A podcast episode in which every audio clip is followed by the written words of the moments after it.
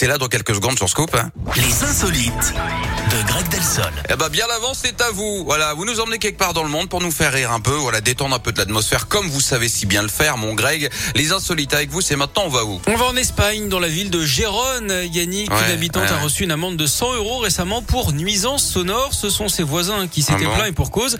Elle s'était absentée de chez elle et avait laissé son réveil allumé pendant deux jours.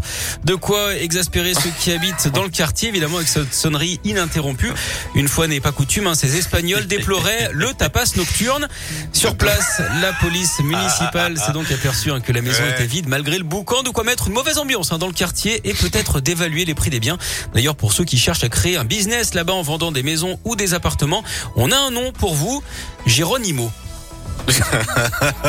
N'est-ce pas Vous êtes plutôt en forme aujourd'hui, ça fait plaisir de vous voir comme ça, Greg. C'est bien, Mais comme bien. toujours, Bon, revenez bah, justement tout à l'heure, dans une heure, pour nous faire rire de nouveau avec euh, les insolites de retour, également l'actu. Merci à beaucoup, À Greg. tout à l'heure. Dans un instant ce week-end, je sais que vous en êtes fan, alors je l'ai prévu ce matin dans la Scoop Family. Il sera là avec Sacrifice et juste avant, Louane que je vous ai promis de retour maintenant dans la Scoop Family. Voilà.